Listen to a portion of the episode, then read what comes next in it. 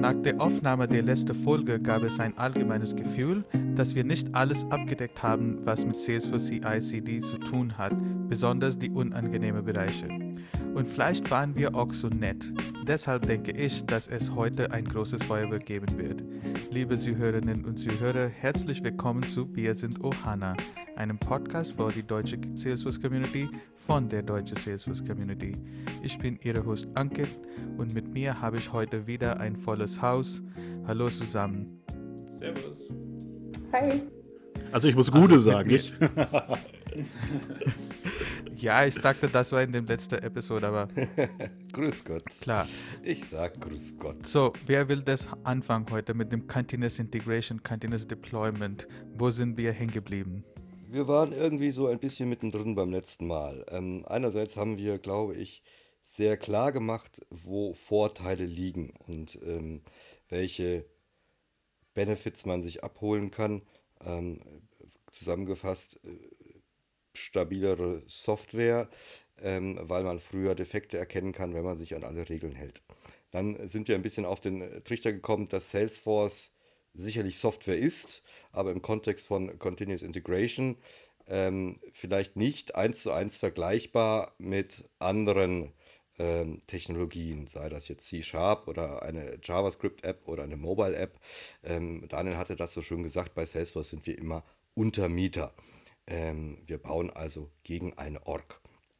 Und wir haben damals ähm, den Prolog zusammengefasst und heute wollen wir ein bisschen Epilog machen. Und mir geht es tatsächlich auch darum, äh, in diesem Kontext dann äh, zwischen Epilog und Prolog halt auch tatsächlich mal über das Drama zu sprechen. Äh, zum Beispiel meinem Drama, äh, mit dem ich alltäglich zu tun habe, mindestens seit Dezember. Das ist auch ganz schnell erklärt. Es gibt so eine ganz offizielle, hochoffizielle Download-Seite von äh, Salesforce DX, was wir beim letzten Mal rausgehört haben, ja ein ganz, ganz wesentliches Bausteinchen ist, um aktuell schicke CI-Prozesse zu bauen. So, und wenn ich auf diese Download-Seite gehe, dann kann ich mir eine Version herunterladen und wenn ich mir diese Version anschaue, dann steht da 7.81. Und wenn ich aber jetzt auf GitHub unterwegs bin, also da, wo die ganzen Nerds, die CI-Geschichten da so zusammennöppeln und ich mich auch gern bewege, um da am Puls der Zeit zu sein, dann sehe ich, da bin ich irgendwie 10 Versionen weiter. Und jetzt weiß ich aus meinem persönlichen alltäglichen Drama, dass diese 10 Versionen, also mindestens seit Dezember vergangenen Jahres, allesamt zu riesen Schluckauf geführt haben. Oh, ja. Und wisst ihr, was nicht passieren darf? Dass meine CI-Pipeline Schluckauf bekommt. Wenn nämlich meine CI-Pipeline Schluckauf bekommt, bekomme ich Magenbrennen. Warum? Weil ich dann hin muss und löschen, weil ich ja nicht weiß, woran es liegt. Ja, genau. liegt es jetzt an mir, liegt es an was anderem? Dann muss da jemand hingucken und das herausfinden. Dann sind die Fehlermeldungen vielleicht erratisch oder nicht zielführend. Dann glaube ich lange Zeit, ich bin es gewesen, ist aber nicht so. Irgendwer hat das CI-Release, äh, das CLI-Release verholzt. Und leider muss ich in aller Deutlichkeit sagen, das ist nicht einmal passiert, das ist nicht zweimal passiert, das ist dauerhaft passiert. Wir bekommen ständig Release Notes mit This has been reverted, this has been reverted und niemand erzählt mir überhaupt, warum er mit den Changes angefangen hat. So, ja. und was mich da unendlich aufregt, ist ja, ist ja schön, dass man Open Source machen möchte, aber dann skaliert das auch anständig. Ja, also entweder mache ich daraus eine Closed Source Software und habe halt da den Finger drauf und sage, das ist der offizielle Download-Link, bitteschön. Ja, und so schlau waren die immerhin, muss man ja sagen. Salesforce hat nie die komischen Versionen zum offiziellen Download freigegeben auf der großen fetten DX-Seite, sondern ist bei der alten Version 7.8.1 und vielleicht geht 7.8.2 auch noch. Aber wir sind aktuell bei 7.9.2. Ja, und was wurde uns dazwischen nicht alles versprochen? Ich bin sehr, sehr stark frustriert. Ich kann jeden verstehen, der sagt, das möchte ich mir nicht antun. CI ist eben da nicht das Thema, dass ich sage, ja mein Gott, da hast du halt in API-Version XY irgendein Thema. CI heißt, ich habe meinen Prozess komplett automatisiert, ich bin davon hart abhängig.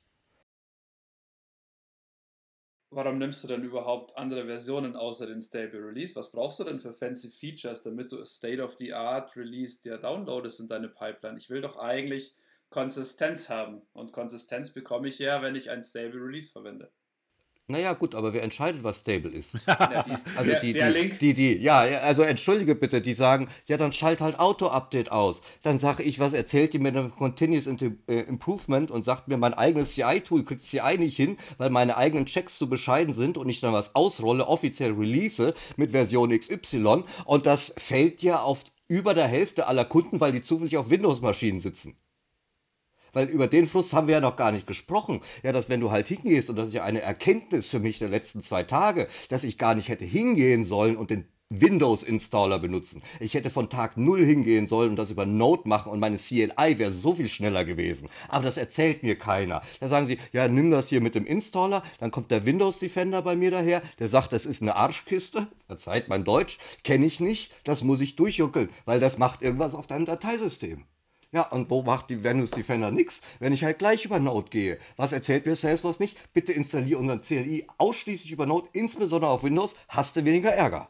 Wieso muss ich das über ein Jahr in peinvoller Erfahrung herausfinden? Wieso muss ich heute noch oder gestern noch SFDX Update fahren, mir auf der Release-Seite anschauen, oh, wir sind bei 792 oder 797 oder ich weiß nicht was, bitte nimmt mich bei der Versionsnummer nicht ernst, wirklich nicht, ich habe es wirklich verdrängt. Und meine Windows-Kiste sagt, geht nicht.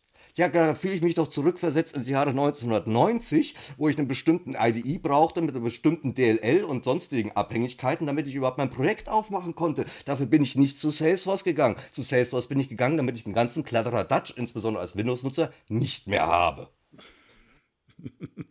Hast du nicht gesehen, dass Nathan Toten, hier Nathan Toten, der PM für CLI, hat jetzt gerade ins äh, äh, Twitter gesagt, dass jemand, der also mit dem mit ihm reden will wegen CLI oder mit CLI arbeitet, vielleicht musst du mit einem Termin machen oder jemand übersetzt diesen Satz, was du gesagt hast oder diese Dings vor ihn und dann kann er zuhören selber. Aber Ich, ich ähm, darf sagen, dass mein O-Ton bei Nathan Totten sehr deutlich angekommen ist und auch sehr deutlich weitergereicht worden ist. Und das insbesondere auch mit dem, mit dem Kontext äh, Windows-Benutzer, weil das für mich die größte Ungerechtigkeit schlechthin ist. Bloß weil mein Vertrieb mit schicken Macs irgendwo überall rumschätzen muss, heißt es doch nicht, dass meine gesamte Firma sich ausschließlich über fünf Jahre hinweg äh, mit Mac-Technologien und deren Stand-up beschäftigt und dann so überrascht tut, dass auf Windows Pfade anders gehandelt werden. Ich habe eine Issue in dem CLI-Repo, die ist da seit zwei Jahren. Seit zwei Jahren verla- verliere ich jeden Deployment 20 oder 10 Minuten Zeit, weil mein CLI behauptet, kenne ich nicht, ich muss alles pushen. Das heißt bei mir 2000 Komponenten, das heißt 10 Minuten meiner Lebenszeit sind weg. Wenn ich das aus Quartal rechne, könnte ich mir Urlaub nehmen und mein restliches Team damit finanzieren. Sauber, ja. Und da, wisst ihr, ich meine, da, da muss offen darüber gesprochen werden. Man muss, man muss offen darüber sprechen, dass CI erstens, und da kommen wir heute vielleicht noch ein bisschen näher ran, ich halte mich auch gleich zurück, aber ihr merkt, da ist ein bisschen Druck auf der Leitung, offen darüber gesprochen werden, was geht, was ist günstig erreichbar, was ist nicht günstig erreichbar, wo lässt du dir einen Bären aufbinden und wo sind vielleicht low-hanging fruits, die jeder von uns mit dem richtigen Prozess, und das wisst ihr, ist mein großes Kernthema, wenn die People nicht da sind und ein Process nicht da ist, dann hilft dir auch CI nichts. Aber dieser, dieser Rant musste jetzt wirklich mal los, weil ich seit Dezember und noch viel früher jede Woche mit irgendwelchen Issues an dieser Stelle zu kämpfen habe. Dabei ist das Versprechen, das mir Salesforce liefert und das ich als MVP auch glaube, dass ich da schneller Value delivern kann. Ja. Was ist denn da Ja, überhaupt der äh, Pfad? Ich meine, ich frage das jetzt mal rein aus ähm, eigenem Interesse. Gibt es da irgendwie äh, einen Release-Plan? Wissen wir, wer da was tut, wann da was gepusht wird? Wird Das das fantastisch ist das, weil das alles Open Source ist. Mittlerweile gibt es eine riesige Übersicht. Äh, die haben das auch, ne, das sind, also ich finde, taktisch machen sie das ja richtig. Nur leider habe ich halt nicht fünf Jahre Zeit, die Paints, die Kindergarten-Paints einer solchen Software auszubaden. Verstehst du, das ist so mein Thema. Ich möchte heute damit profimäßig arbeiten, nicht erst in zwei Jahren.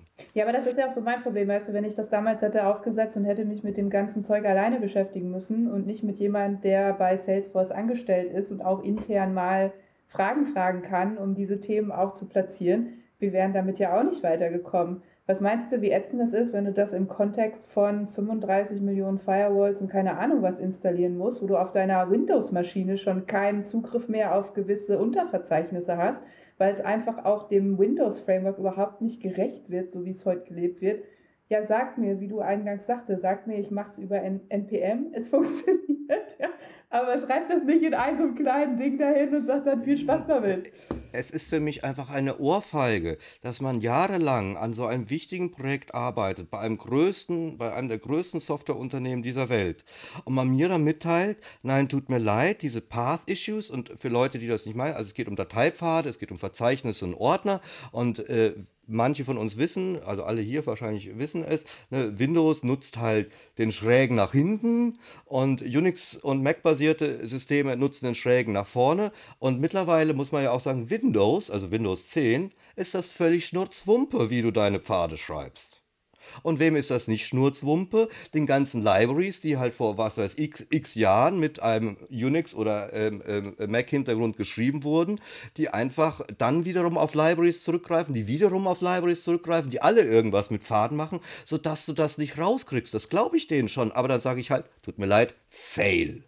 Ja, ist nicht benutzerfreundlich und ist auch nichts, wo ich sage, ist eine geringe Hürde, um in dieses Thema überhaupt einzusteigen. Und, und man muss doch mal überlegen, wie simpel mein Use Case ist. Ich habe ein simples Skript, mit dem pushe ich und bereite ich meine Org vor. Dann gehe ich in VS Code, den offiziellen IDE, und der IDE sagt, ne, ich muss das alles bitte nochmal machen. Und mein Push ist ja nicht simpel. Ich habe ja nicht ein Skript, weil man da einfach Schnipp macht und dann ist es da. Ich habe ein Skript, weil viele Steps dazugehören, ich keinen vergessen darf und die in der richtigen Reihenfolge passieren müssen. Und äh, dann bin ich da halt wirklich 20 Minuten wieder am Org aufsetzen. Dabei ist das Versprechen von der X doch, dass ich mich darum eben nicht mehr zu kümmern habe.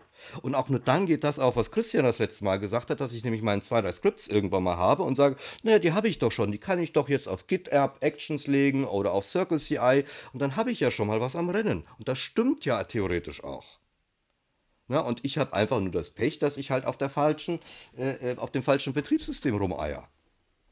Naja, falsche Betriebssystem ist nicht. Ich glaube immer noch in der Welt, ich weiß nicht, aber also schon im IT-Bereich und unser Bereich, Mac ist schon also begehrt, aber ich würde sagen, Windows ist immer noch der Marktführer in Operating System weltweit. Also Auf jeden Fall. Und Windows-Nutzer sind auch der Großteil der Nutzer der Plattform. Full stop. Windows-Nutzer sind der Großteil der Plattform. Und es gibt jetzt so und so viele Unternehmen, von denen ich jetzt zwar eher weiß, dass sie sagen, Microsoft und Security und Enterprise Security fällt mir da ein bisschen leichter, weil es die richtigen Maschinen gibt und alles dazu, als wenn ich mir das aus Open Source Linux-Geschichten zusammenstöpseln muss. Bei Mac weiß ich gar nicht, ob es die enterpriseige, müsst ihr mir bitte sagen, die enterpriseige äh, Lösung gibt, die quasi alles macht, bis hin zu, du darfst diesen Ordner nicht aufmachen, obwohl er auf deiner Maschine ist. Keine Ahnung. Ja, das ist im Prinzip ja auch gar nicht das Thema, weil ähm, genau wie du sagst, es muss, wenn ich eine Enterprise-Software am Laufen habe, kann ich einfach nicht äh, mich auf eine Plattform konzentrieren, sondern es muss einfach auf den großen Plattformen laufen. Das ist genauso wie wenn ich Trailhead Go nur für iOS äh, äh, äh, release. Ja, also Ach, wer macht denn sowas? Entschuldige, ja. wirklich, ja? Finger in die Wunde. Und dann, und dann sage ich halt, und dann sage ich halt irgendwann so, ach, in ein paar Monaten gibt es dann für die Android-Nutzer, die ja 95% Market Share ausmachen, oder ich weiß nicht genau wie viel, aber ungefähr äh, gibt es dann auch noch was. Also das finde ich tatsächlich, das sind echt so Sachen, wo ich mich wirklich wundere. Ähm, aber da ist wahrscheinlich viel Politik und viel ähm, im Hintergrund, was wir gar nicht mitkriegen. Aber das ist für mich auch so ein einfach, ja, von der Kommunikation, von dem, wie es rausgeht, das ist schon äh, auch ein Fail, würde ich sagen da verstehe ich nicht, weil Salesforce ist so 150 Milliarden werte Firma und die können, die geben so viel Geld aus für Marketing und diese Plush Toys und schieß mich tot Astro und kann man nicht ein Ingenieur, ich glaube, die brauchen nicht ein großes Team, aber ein Ingenieur, der einfach die CLI auf Windows fokussiert ist, also dass, dass dann Windows gut läuft, also das ist nicht so schwer, einen Ingenieur zu finden, das kann alles machen. Und ja, also aber ja, aber glaubst du, der eine Ingenieur kann nicht die History aller, N, also aller NPM-Pakete, die irgendwie in dem ganzen Projekt vorkommen, aufrödeln. Das, das funktioniert nicht. Und die haben ja schon wirklich, das weiß ich zufällig, ähm, äh, dezidiert Leute auf das Thema gesetzt. Ja, meine persönliche Vermutung ist, die sind himmelschreiend davongelaufen. Ja, ähm, aber es hilft ja nichts. Und äh, ich glaube, es ist wichtig, so eine Folge wie die, wo wir nochmal kurz ein bisschen erzählen, was ist denn realistisch und auch was, was kannst du denn einholen.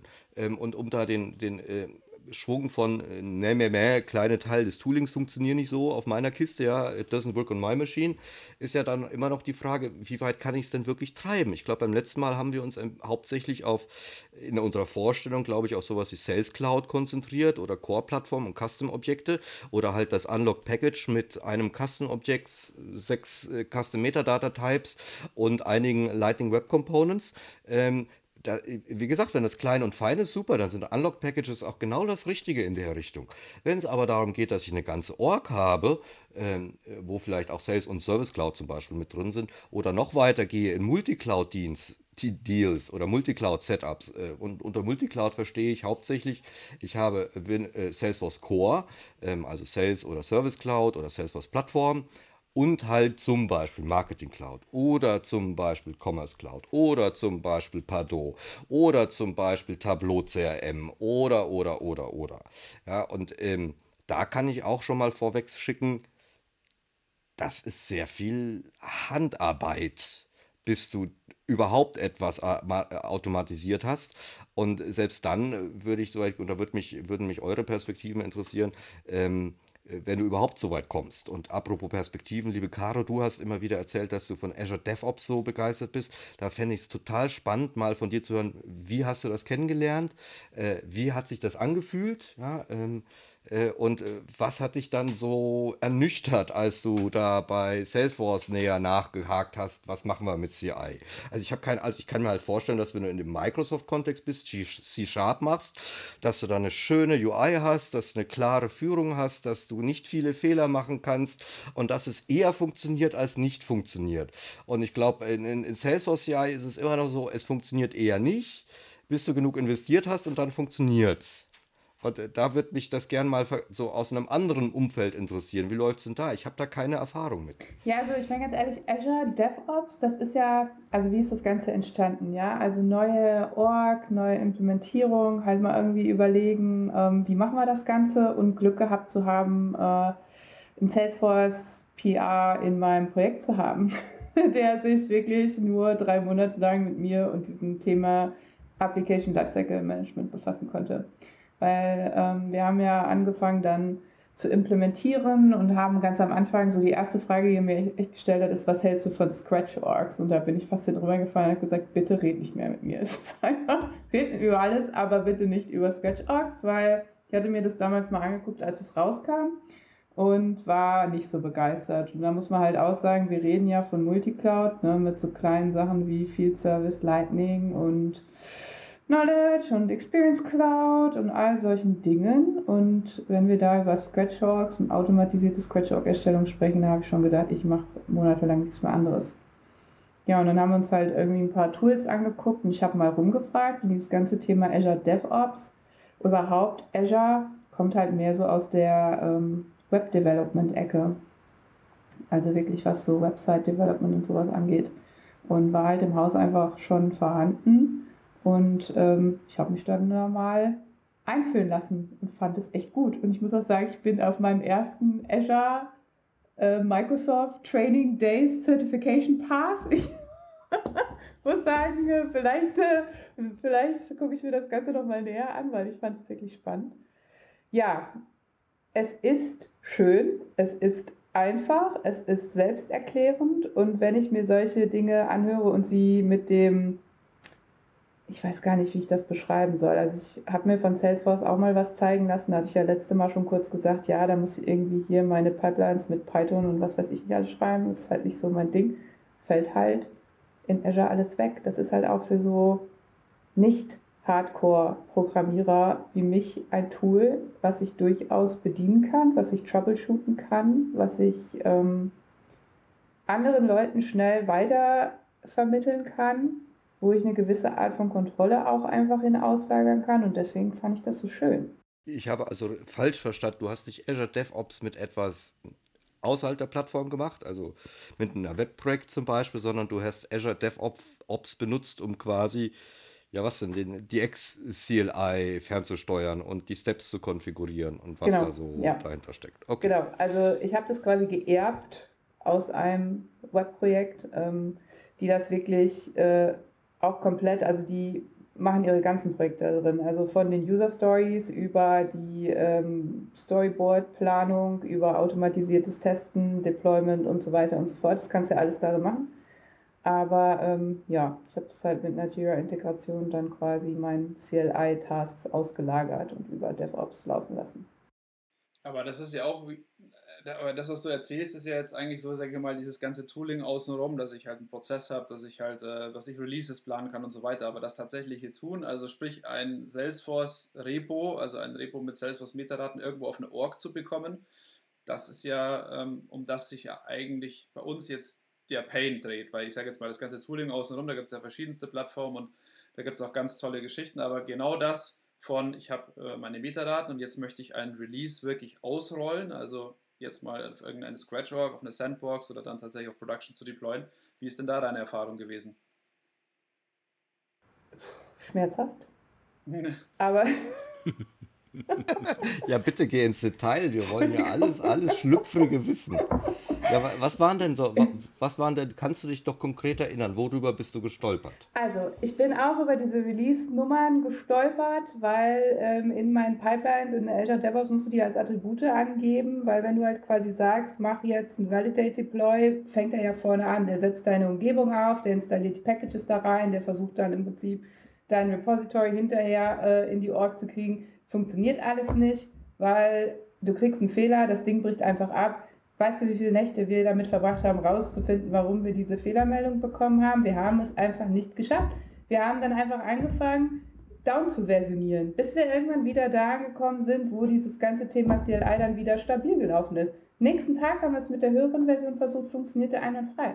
Das kann halt einfach nicht sein. Ich habe eine ganze Nacht da gesessen, ohne eine Fehlermeldung, ohne irgendwas, ohne eine Rückmeldung, nichts ging. So, das war schon mal der erste Teil. Ähm, ja, der zweite Teil, für mich, wie gesagt, Neuland gewesen. Mein Schmerz wirklich so dieses ganze Thema Scratch-Orgs, die Packages da reinzukriegen. Das dauert alles ewig und 300 Tage.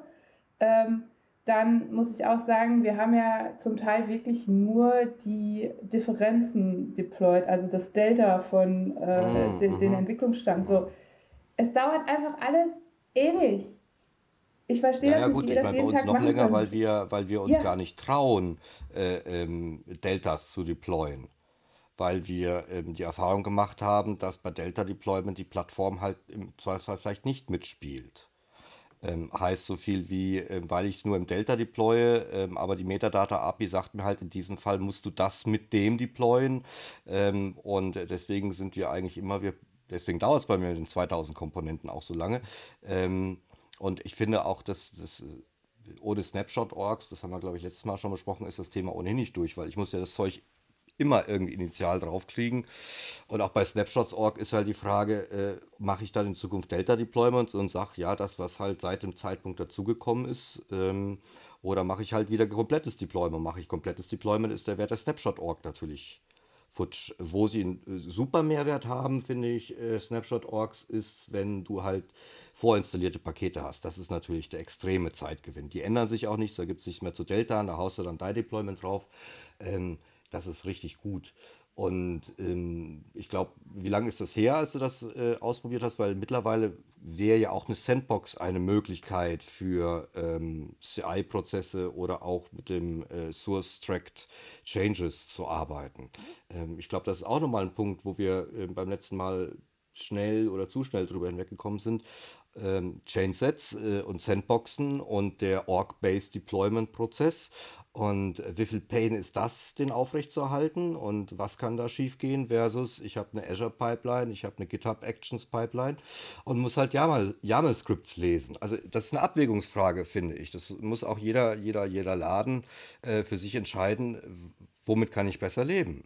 Ja, also mit YAML-Scripts und dann halt irgendeiner so komischen Fehlermeldung ähm, oder mit äh, Change-Sets, wo ich Sachen vergesse, weil ich auch nur ein Mensch bin und äh, äh, dann trotzdem Deployment-Fehler kriege. Ja, oder mich über solche Sachen äh, Gedanken mache, Change-Sets mit Profile oder ohne. Ja, ich glaube, für die Kleinigkeiten Chainsets sind okay. Also das habe ich auch erlebt oder bei meiner Kunden. Also ich arbeite normalerweise mit sehr kleinen Kunden als Freiberufler, so 30, 40 Lizenzen und da sind die Deployment nicht so groß und nicht so lang und deswegen ähm, finde ich, dass Change-Sets ist okay. Meins sind immer drei Klasse oder zwei Klasse, ein Page oder ja, ähm, von dem Kleinigkeit. Aber Daniel, mich, mir würde das interessieren, wie handelst du das? Und wenn du für einen Kunde arbeitest, der ein sozusagen ein existierendes IT-System hat und hat auch vielleicht mhm. ein existiertes CI-CD, zum Beispiel, wenn du DHL oder Zalando einen Kunde bekommst und, und dann die irgendwie Salesforce bekommen, wie fangst du dann damit an als ein SI-Partner? oh. Da würde ich wahrscheinlich hingehen und sagen, Salesforce gehört dem Business, lass das mal weg. Also, äh, Komisch, diese Diskussion hatte ich heute gerade erst wieder. Ja. Salesforce gehört dem Business, ihr müsst euch um alles kümmern. Ja. Haben wir gar nichts mit auf dem Hut. Ist, es gibt da gar keine richtige, äh, gar keine richtige Antwort. Und es gibt vor allen Dingen nicht die eine Antwort für solche Sachen. Also es gibt ja zwei verschiedene Szenarien. Wir sprechen ja immer von äh, so salopp von Greenfield und Brownfield. Und im Grunde genommen hast du es ja wirklich nur in der Hand, wenn du, wenn du Greenfield ganz am Anfang von einem Projekt stehst. Weil nur da bist du an dem Punkt, wo du selbst anfangen kannst und sagen kannst, okay, ich entscheide jetzt ganz sauber, dass ich alles versioniere und dass ich alles mit einer CI-Pipeline reinrotze. Ähm, da hast du dann, da hast du die, stellt sich die Frage gar nicht, wie du das machst. Ähm, da kannst du, kann ich auch einfach meinen gewohnten Gang gehen.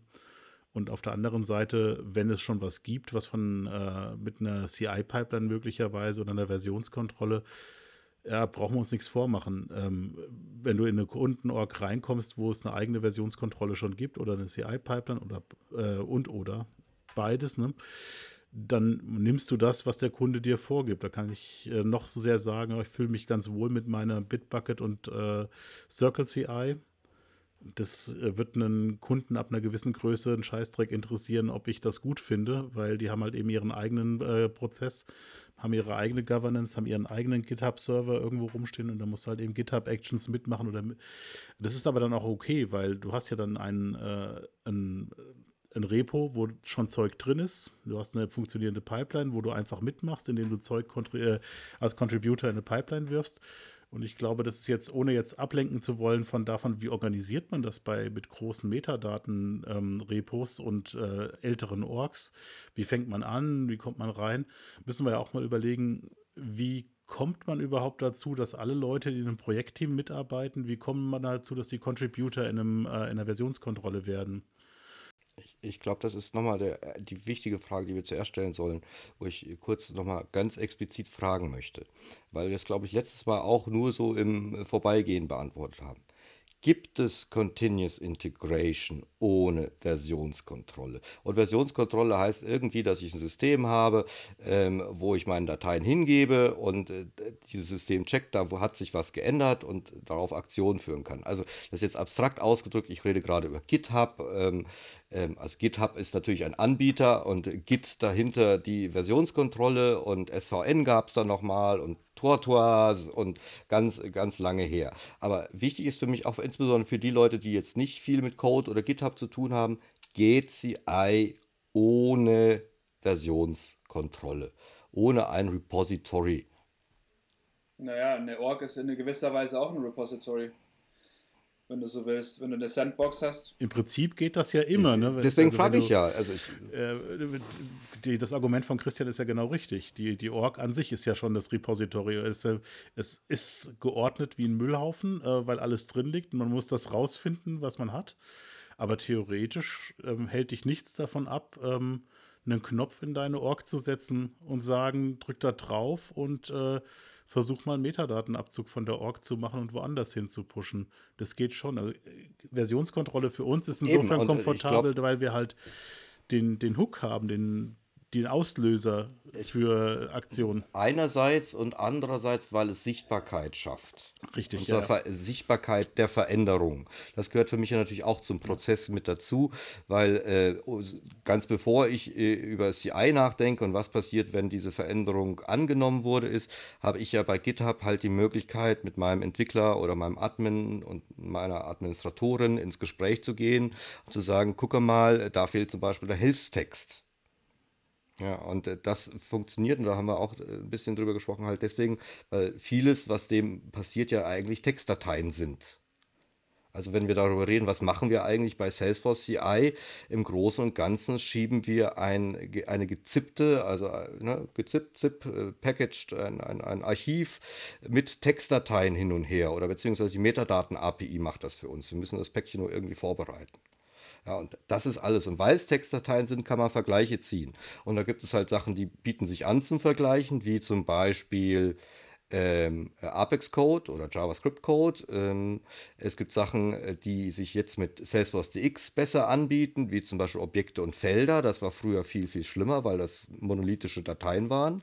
Ähm, und dann ähm, hast du dann natürlich noch äh, äh, solche Geschichten wie statische Ressourcen, die keine Textdateien sind, sondern tatsächlich Bilder, Binaries oder wie auch immer. Ähm, aber die spielen, glaube ich, für uns in dem Kontext keine Rolle. Wichtig ist mir aber tatsächlich die Ansage, ja, CI geht tatsächlich auch ein bisschen ohne GitHub und ohne, dass ich einem Admin unbedingt erzählen muss, wie man Code eincheckt und was ein Branch ist und, und äh, wie unsere Branching-Namensregeln sind und dass er keinesfalls Patch davor schreiben darf, sonst passiert, passieren schlimme Dinge. Ähm, und wichtig ist mir auch, dass ich ja auch in so eine Org hingehen könnte und sage, ich lege mal ein paar Unmanaged Packages an und da schmeiße ich mal rein, was ich glaube, dass da reingehört. Warum erzähle ich das? Weil wir Entwickler mit DX das nicht, auch nicht anders machen. Ja, wir nehmen die Änderungen aus der Org irgendwo hin und feilen sie dann in irgendwelche Unterordner oder sonst wie, wo wir meinen, dass sie hingehören. Ja, um da Ordnung zu schaffen. Das geht, geht schon auch prinzipiell in der Org. Ähm, okay, also und wie mache ich dann weiter? Dann habe ich einen Knopf in der Org, Daniel, und dann? Ja, ich meine, da fängt der Spaß an. Da musst du ähm, aus der Perspektive natürlich anfangen, ähm, die Changes, die ähm, gekommen sind, zu identifizieren. Ähm, das kenne ich aber inzwischen ähm, zumindest einen Anbieter, der gerade genau versucht, sowas zu tun. Also ein ähm, Org-basiertes Development-Modell mit einer Kommandozeile so zu skripten, dass er ähm, auch in Sandboxen die, ähm, die Änderungen gut extrahieren kann und gut auseinanderdividieren kann. Und theoretisch damit natürlich im Hintergrund ein Repo füttert, aber das ist ja, ähm, die technologische Ebene ist da zumindest schon mal komplett durchgebaut. Ähm, ähnlich wie die, das Source-Tracking von, äh, von äh, Salesforce DX, ähm, Änderungen zu erkennen und Differenzen zu berechnen. Und wir brauchen. Aber sagen wir doch nochmal alle eins, ja? Entschuldigung von dem, was wir hier reden, ne, das ist eine Philosophie für sich, das ist ein Aufwand für sich, das ist einfach, das ist mega viel zu tun, das ist mega das viel zu lernen. Richtig, ja. Das äh, erhöht in meinen Augen einfach die Komplexität an so vielen Dingen und ja, und wir haben auch gerade echt ein bisschen gekotzt über die Probleme, die es auch bereitet. Warum machen wir das überhaupt? Ich meine ganz ehrlich. Weil es mir unendlich viele Vorteile bringt. Also doch welche, nicht, nur, nicht nur Herz, ich, Herz, nee, ich, Herz und nein, nein, guck mal, ich, Nein, nein, nein. Ich wäre ja nicht so leidenschaftlich, wenn ich nicht genau wüsste. Ich meine, ich könnte es doch einfach, ich könnte doch darauf verzichten. Ich habe doch auch eine Packaging-Org. Da kann ich reingehen, da kann ich Sachen verändern, da kann ich releasen. Und zwar einfach so, ja. Und jetzt äh, hat, hat sich wahrscheinlich schon rumgesprochen, äh, sind wir nicht das größte Team dieser Welt. Ähm, und deswegen wäre es sogar noch möglich, dass das ganze Team in dieser Packaging-Org arbeitet und es noch irgendwie gut geht. Normalerweise brauchst du ja sowas, äh, äh so ein erweitertes System. Und da geht es, glaube ich, wirklich, da müssen wir ein bisschen aus der Kundenperspektive reden, aus der SI-Perspektive, also Leute, die implementieren und verantwortlich sind, und halt auch aus der ISV-Perspektive. Und ich mache es auch ganz kurz. Ähm, dadurch, dass wir uns an diese Best Practices halten von äh, Code Review bis Branching bis CI und so weiter, ähm, können wir unendlich viel äh, automatisieren. Und ich habe das unverschämte Glück, dass alles, was ich an Komponenten anfasse oder Metadatentypen, seit äh, eigentlich ja tatsächlich schon seit Jahrzehnten perfekt unterstützt wird.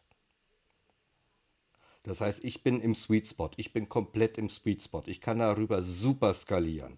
Ja, ich habe keine QA-Abteilung von fünf Mann, die mir eine zehn Jahre alte Software für jedes Release von vorn bis hinten durchtesten kann. Das ist nicht bezahlbar. Ein Browser-Test, der jede Nacht läuft und stumpf das durchtestet, der ist super bezahlbar in meiner Unternehmensgröße. Das kostet mich ein Fuffi im Monat.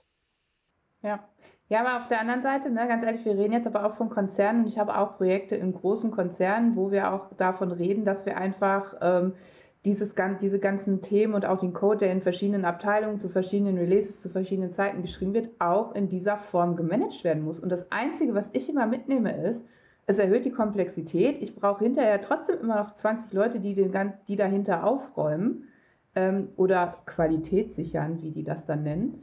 Ähm, ich meine, ganz ehrlich, das hat für mich in dem Moment einfach dann auch kein, also kein will ich jetzt nicht sagen, aber einen geringen Mehrwert, weil ich mir damit an anderer Stelle einfach wieder Arbeiten mache, die ich vielleicht auf anderem Wege nicht hätte.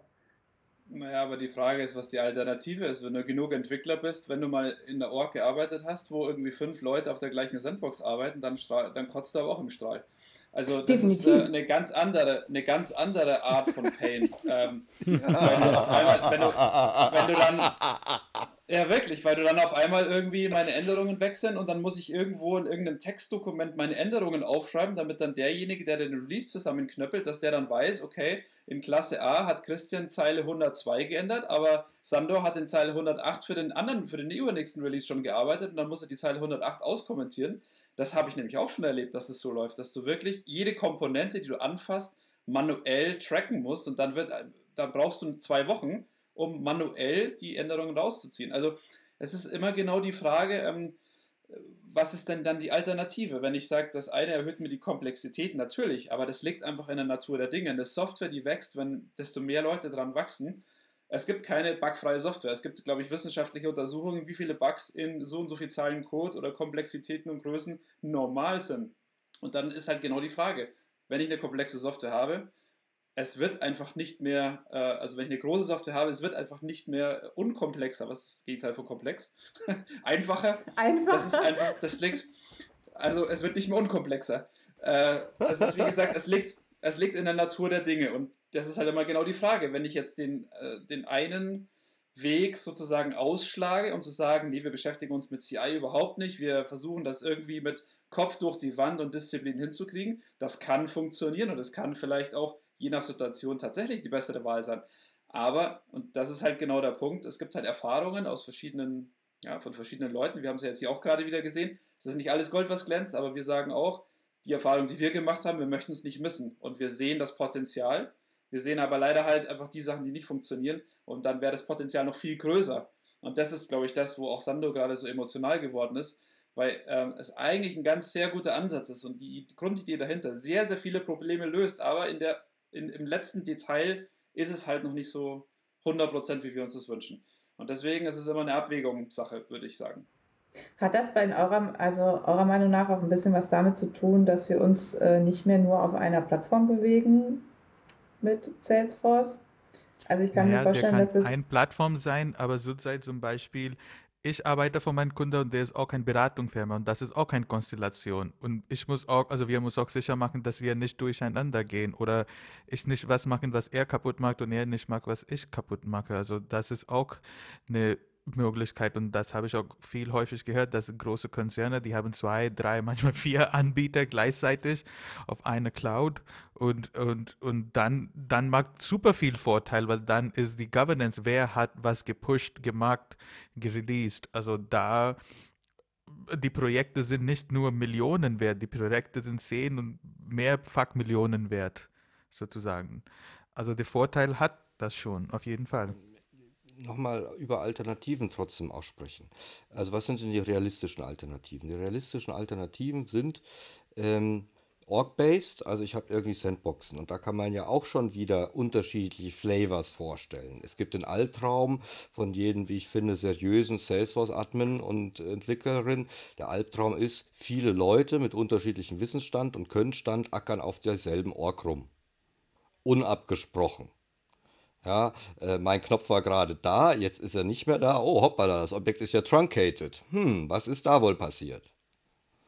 Und du, du hast am Ende ja auch nicht nur den unterschiedlichen Wissensstand, wenn du mit Sandboxen arbeitest, hast du ja auch den unterschiedlichen Sandbox-Stand. Du wirst immer Leute finden, die, die äh, Developer-Sandboxen kannst du anstoßen, wann und wie, wie viele du willst.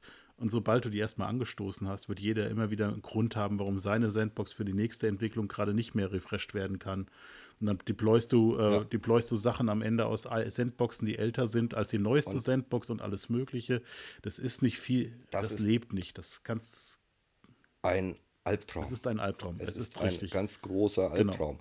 Und ähm, insbesondere auch, weil ja gerade wenn du nur mit der Administratorenbrille unterwegs bist und der UI vor dir nicht, und das muss auch nicht, ja, also erstens, es muss ja niemanden aufs Auge gedrückt werden, aber ähm, das ist diese versteckte Großartigkeit der Plattform, um das nochmal zu sagen. Es sieht total simpel aus, Die was du da versteckte machst. Großartigkeit Ja, mal, der Plattform. ja, Erklären Sie sich. Das ist der Naja, Titel, das ist der Ich Titel. habe für- ich hab für- ein sehr, ich hab für- ein sehr für- gutes Beispiel für die, für die Großartigkeit, die aber auch ganz schön viele Quirks mit sich bringt. Ich bin da erst die Tage drüber gefallen. Und zwar als Entwickler gehe ich davon aus, dass das Feld Developer Name unique ist.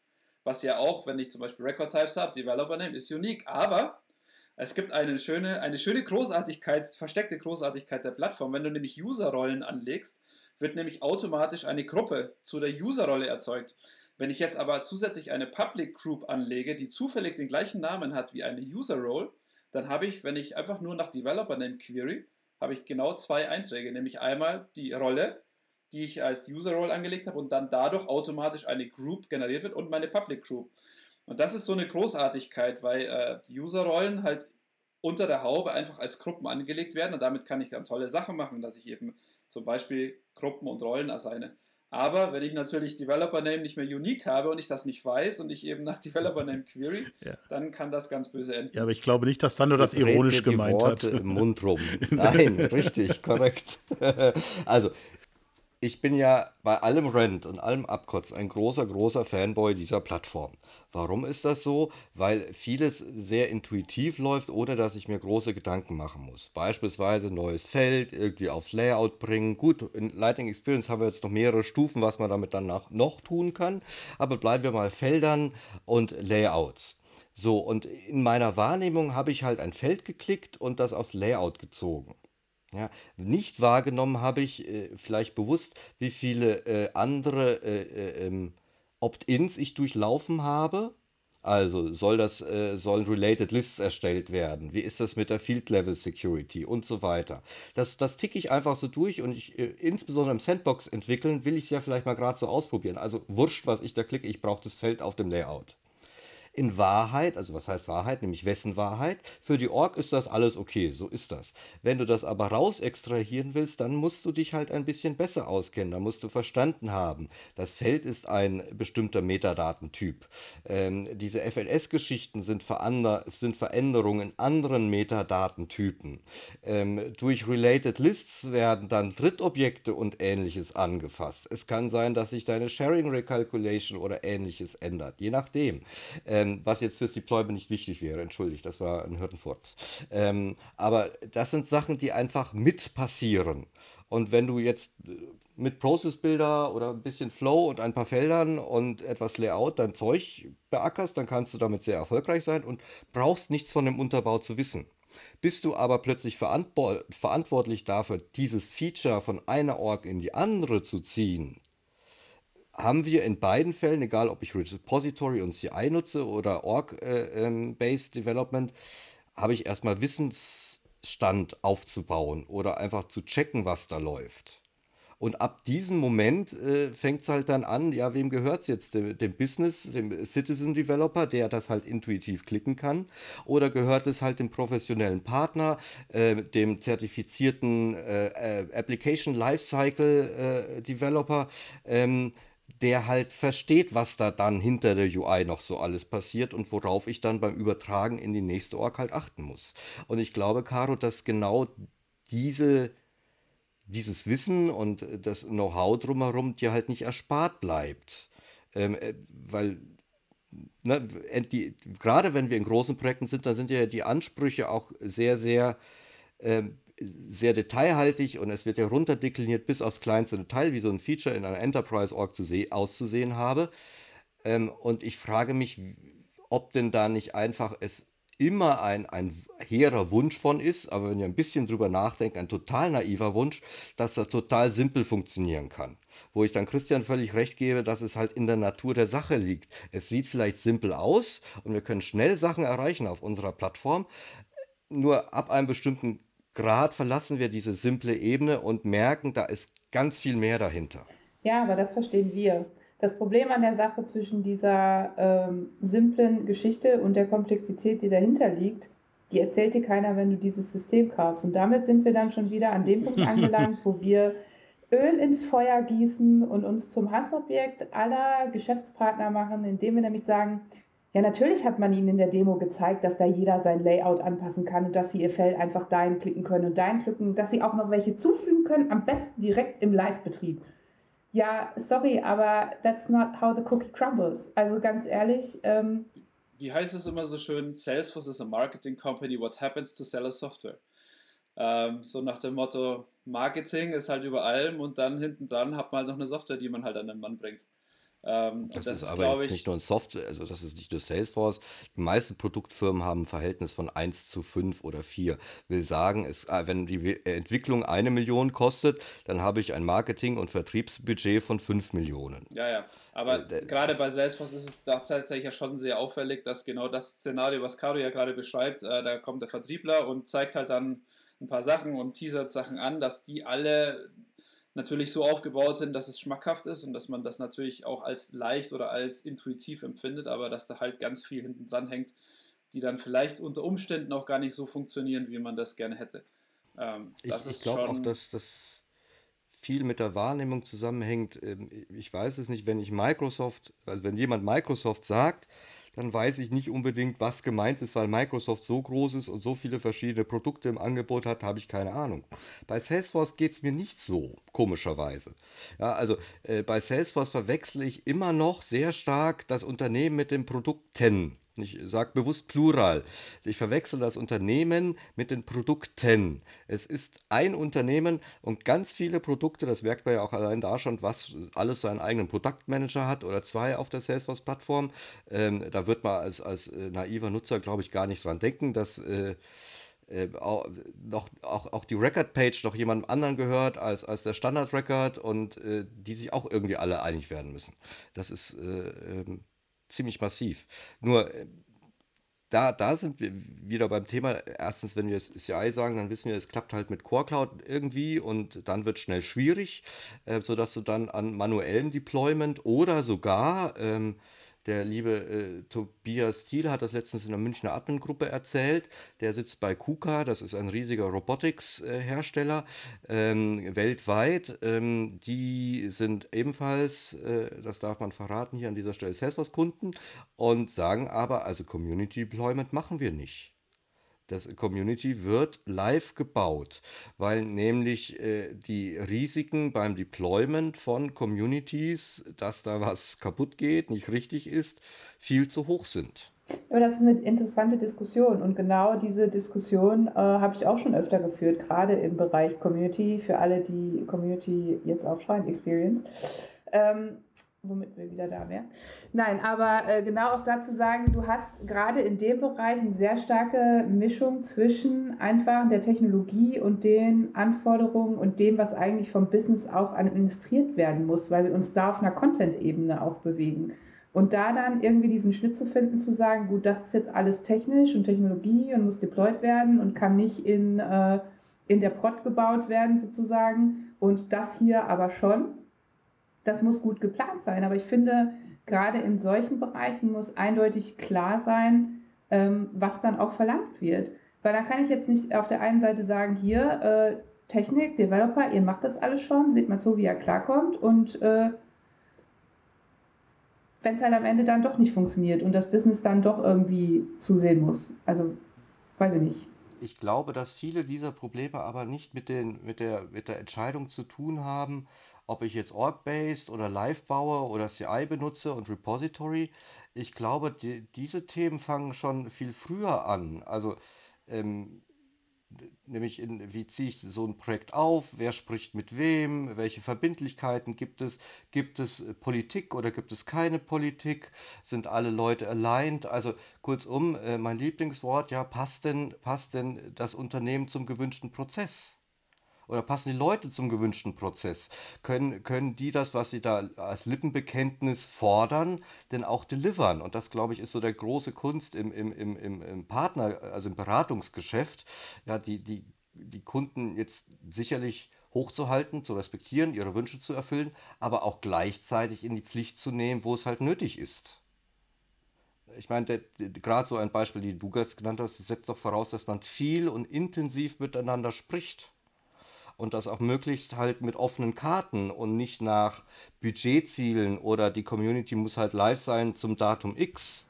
Definitiv. Und da ist aber halt auch wieder dann die Frage, und die hatte ich ja letzte Mal schon gestellt, welche Leute müssen denn an solchen Projekten zukünftig teilhaben und womit muss ich planen? Weil wir, glaube ich, langsam, oder nicht nur langsam, für mich ist das immer langsam, weil ich, weiß ich nicht. Das ist so, I meine feel you. Welt. I feel you. Langsam in, in diesen Punkt gekommen sind, wo wir nicht mehr von Salesforce, dieser kleinen, innovativen, schnell zu implementierenden Lösung für Geschäftsprozesse sind, sondern wirklich in dieser hochkomplexen Enterprise-Software-Welt, die einfach auch diese ganzen Herausforderungen in dem Bereich mit sich bringt. Und ich finde, für mich persönlich, in, in meinem Kopf, äh, ist das irgendwie noch nicht so. Ähm, ja. Ich glaube, das ja, aber ich glaube, das ist genau das Problem, wenn man von Salesforce redet. Das ist halt, was meinen wir denn wirklich? Und also da muss ich Sander schon recht geben. Das ist, äh, das ist sehr schwammig bei Salesforce, weil wir tatsächlich, wenn ich jetzt die Salesforce-Plattform anschaue, das sind ja mittlerweile, das ist ja von Heroku Marketing Cloud, von Velocity, von irgendwelchen äh, Industry- oder Commerce Cloud äh, gebrandeten Sichen. Jetzt haben wir Slack dazu bekommen. Also äh, äh mal blöd gesagt, das ist alles Salesforce Cloud, äh, Salesforce-Plattform. Und das ist halt genau die Frage. Wenn ich natürlich, je mehr ich verschiedene Teilbereiche, die zugekauft worden sind, miteinander verbinden möchte, dann glaube ich, wird es halt einfach schmerzhaft. Äh, wenn ich mich eben im Core Cloud Business bewege, das was hatten wir, glaube ich, letztes Mal, wo wir so diskutiert haben, sind wir auch eher so davon ausgegangen, dass wir eigentlich Salesforce Core ähm, besprechen. Da ist es tatsächlich alles eher noch überschaubar und eher managebar. Aber ich glaube, wenn es wirklich die unterschiedlichsten Zukäufe beinhaltet, dann wird es, glaube ich, wirklich wild. Und ich glaube, da kannst du, Daniel, wahrscheinlich auch das eine oder andere noch dazu Ja, erzählen. ja, absolut, absolut. Weil äh, letztendlich, wenn wir ja allein auf der, das, was auf der Core-Plattform läuft, das sind ja, denken wir mal drüber nach, wenn wir jetzt CPQ oder sowas haben. Ähm, äh, das ist ja auch nur ein Beispiel. Die, äh, wir haben so viele, ähm, es gibt viele Salesforce-Produkte, also Produkte in Anführungszeichen jetzt, ähm, die eigentlich gar nicht dieses Metadatenmodell von Salesforce in der Konfiguration benutzen, sondern ähm, sich mit Metadaten Konfigurationsobjekte bauen. Das äh, dürfte auch bei Sandor nicht anders sein. Ähm, wenn er es ordentlich macht, kann man das natürlich noch anders machen. Aber ähm, so Produkte wie CPQ oder B2B ähm, Commerce Cloud ähm, sind ähm, Produkte, die ganz intensiv Datenobjekte zur Konfiguration des Produkts einsetzen. Also alles, was man so, um CPQ einzurichten braucht, hat halt eben damit zu tun, dass man Daten über den, Metadaten über den Produktkatalog und Daten über den Produktkatalog hat und den, die Abhängigkeiten zwischen den Dingen. Das gehört halt irgendwie dazu. Und dann bist du ruckzuck dabei, dass du ähm, zu einer Metadaten-Pipeline auch noch eine Datenintegrations-Pipeline bauen musst, um halt eben diese gesamte Konfiguration von einer Storefront, von einem Shop ähm, oder aber von einem Produktkatalog und dessen Abhängigkeiten, Constraints und so weiter ähm, entwerfen musst. Und dann ist das alles gar nicht mehr so einfach. Dann kannst du natürlich schummeln und sagen, hast persistente Umgebungen, in die du am Ende auslieferst. Äh, und da sind die Sachdaten alle schon da. Und du hast ein paar Musterdaten, die du mit der CI-Pipeline hin und her schiebst. So behelfen wir uns an vielen Stellen auch, dass du nicht diesen ganzen Ramsch, den du da hast, und dann geht es wieder um die Lebenszeit, die Sandor erwähnt hat. Und die Lebenszeit, die bedeutet auf der anderen Seite in Sachen Rechnung ja auch, ähm, dass deine Bild Bildpipelines, die brauchen ja auch irgendwo CPU-Zeit und dafür bezahlt man in aller Regel. Und es gibt jemanden, der darauf wartet, dass eine Umgebung fertig ist, er sich angucken kann. Und manch, meistens braucht man ja gar nicht die Umgebung in der Gänze. Aber da sind so viele Facetten dran, die es halt auch echt schwierig machen. Es ist immer echt einfach, ein Sales-Prozess oder so, eine, noch einfacher ist es bei Plattformen, wenn man eine, eine, App baut, die Custom Objects nur hat und ein paar Permissions mitliefert. Das ist ganz super und locker leicht in diese in Unlocked Packages zu bringen. Dafür hast du schnell eine Pipeline gebaut. Und dann kommt irgendwann der Punkt, wo du Daten brauchst in bestimmten Umgebungen ähm, oder Managed Package konfigurieren oder einbinden willst. Und dann fängt es an, schnell sehr komplex zu werden. Dann sind wir immer noch auf der Core-Plattform. Da sind wir noch nicht dabei, irgendwie Pardot zu konfigurieren. Für Pardot, mir ist nicht bekannt, wie ich meine Pardot-Konfiguration äh, von der Pardot Sandbox in eine Pardot Live-Umgebung bewege, auch wenn es jetzt eine Pardot Sandbox gibt. Man muss ja noch nicht mal so weit gehen. Man kann ja zurückgehen zum einen der ersten Zukäufe, ähm, die man so getätigt hat mit Exact Target als ja, Marketing Cloud. Ja, ja. Ja, also da müssen wir gar nicht zu Pardot gehen oder irgendwelchen Einstein-Geschichten. Ja. Ähm, ähm, wobei mein Lieblingsthema ist ja immer noch äh, Picklists, Values äh, im äh, Zwischendasein von Daten und Metadaten. Ähm, äh, wie kriege ich deaktivierte Picklist-Values äh, live? Oh, ja. Und da, da, sind wir wirklich nur auf der Core Cloud. Ja. ja ähm, Pro Record Type und ja. so weiter. Am Ende des Tages, glaube ich, ist es halt graue Theorie zu sagen, dass ich meine Metadaten und Datenebene auf der Business-Seite auseinanderkriege äh, weil eben meine Regeln meistens eben auf etwas angewendet werden müssen und das sind halt dann die Daten. Ähm, und ähm, klar, ich als ISV habe da meine Standarddatensets, weil ich ja gar nicht wirklich äh, irgendwie realistisch ja. äh, herausfühlen kann, wie am Ende dann äh, die Daten beim Kunden aussehen. Ja? Und wir haben jetzt außerdem ein Angebotstool, das heißt, bei uns geht es natürlich viel um Rechnen. Auch das lässt sich gut überprüfen. Ähm, nur, äh, wenn wir darüber hinausgehen, Marketing Cloud hat, glaube ich, große Fortschritte gemacht. Die sind jetzt auch schon dabei. Jetzt ein, gerade im April-Release war ein Pack, eine erste Form von Package Manager dabei. Ähm, das heißt, so, ich habe mir das ein bisschen erklärt, im Großen und Ganzen hast du dann auch eine ZIP-Datei, wo JSONs rumliegen ähm, und das deckt noch nicht alles ab. Aber das ist schon äh, ein großer Schritt gegangen, denn vor einigen Jahren war halt alles noch manuelles Copy und Pasten. Und das muss man sich mal vorstellen. Ich bin also eigentlich Webseitenentwickler, ich habe also mit CSS zu tun und so, äh, nur halt innerhalb einer E-Mail. Ja, und alle meine ähm, äh, Themen sind äh, äh, Code eigentlich, aber am Ende des Tages mache ich ein Copy und Paste in irgendeinen UI, ja, die irgendwer anders auch im Übrigen anfassen kann, ohne dass ich das unbedingt mitbekomme. Und äh, so kommen dann schnell, äh, kommt es schnell zu Schmuschmu. Immer wenn mehrere Leute an Texten arbeiten gemeinsam oder in oder sogar nur ein Speicherfenster haben, das muss man sich ja nur vorstellen. Zufällig macht da jemand eine Version auf, ja, während ich dran arbeite und speichert da einfach mal. Der speichert seine Version weg. Ja, das kann ich erst Stunden später feststellen, ja. Und das, das halt bei einem der führendsten Marketing-Tools dieser Welt was halt echt super viel ermöglicht, so von Business-Sicht und deswegen so erfolgreich ist. Aber wenn du es dir halt von, von, von dieser Tooling-Seite anschaust, also von dem, der es bereitstellen und erhalten muss, da fasst du dir halt als, als, als semi-professioneller Entwickler schon an den Kopf. Ich war daraus, als das schon nicht derselben Logik äh, hier mit Admin und Berechtigung gefolgt ist, wie die anderen Core-Plattform-Produkte. Ja, ja ich habe ja auch Ding. ganz naiv geglaubt, dass sie das irgendwann mal angleichen und dann super, äh, so ist das dann. Das, äh, das habe ich mir abgewöhnt. Ja, deswegen ist für mich auch ganz offen die Frage, wohin spezialisiere ich mich denn? Denn was halt nicht mehr funktioniert, ist halt Salesforce zu machen. Ja, ich mache Salesforce, ja, das machst du vielleicht für. Ja, ja nein, einfach weiß, mit, mit, dieser, mit dieser Ansage, ich mache Salesforce, alles, ja. Ja, aber für mich ist das alles andere, ist das alles Schrott. Das hat mit Salesforce nichts zu tun, ey. Schuster, bleib bei deinen Leisten. Ich kann doch 500 Tableau CRMs geschissens kaufen. Entschuldigung, das kotzt mich so an. Dieses ganze, wir kaufen alles und schmeißen es in einen Topf und nichts funktioniert. Die Integration ist einfach kacke, aber trotzdem verkaufe ich immer noch dieselbe Line. Das macht mich rasend. Entschuldigung, fertig. immerhin hat, immerhin hat, ne, ich finde das gut, immerhin hat Salesforce ja mittlerweile zugestanden, dass es außerhalb von Salesforce auch was gibt. Ja, also dass das also Integration ein ganz, ganz wichtiger Bestandteil von de facto Enterprise-Szenarien ist. Dass man nicht so tun kann, als müsste alles in die Org hineinfließen, weil die Org das einzelne Ding der Wahrheit ist. Da sind wir, also ich glaube, das ist auch eine interne, eine innere Kehrtwende für Salesforce gewesen. Ja ähm, ich glaube nicht, dass man von vornherein so gedacht hat. Ich glaube, von vornherein ist das eher so knöchern, so wie wir das sehen. Ist es nicht in meiner Org, dann existiert es einfach nicht. Business. Feierabend.